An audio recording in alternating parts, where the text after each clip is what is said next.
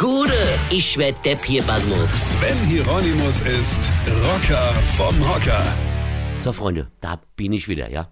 Ah ja, ich war jetzt mal ein paar Wochen in Asien, ja. In Asien, ja, das liegt neben Besien. Kennt ihr bestimmt. Ja, also Asien ist eigentlich ganz schön, ja. Also ist aber auch ganz schön weit weg. Also, das kann ich euch sagen, ja. Also es gehört definitiv nicht mehr zu Rheinland-Pfalz, ja. Für die Erdkundeverweigerer unter euch in der Schule, also Asien liegt auf dem Globus rechts von uns. Also wenn ihr guckt, dann rechts unten. Da war ich in äh, Vietnam und Thailand und Singapur und so, ja. Also to tolle Reise, ja. ja. Die nennen uns übrigens dort ohne Langnasen.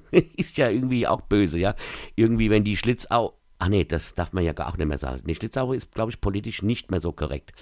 Das heißt jetzt, äh, keine Ahnung, ist auch egal. Ja, pass auf. Und die kann man auch bald nicht mehr so nennen, denn ich habe erfahren, dass viele Asiaten sich ihre Augen vergrößern lassen.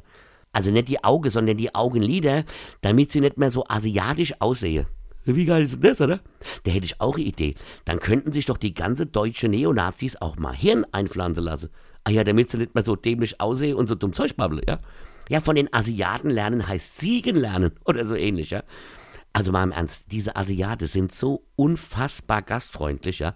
Da können sich die ganze Pegida-Anhänger in Dresden echt mal eine Scheibe abschneiden. Wirklich.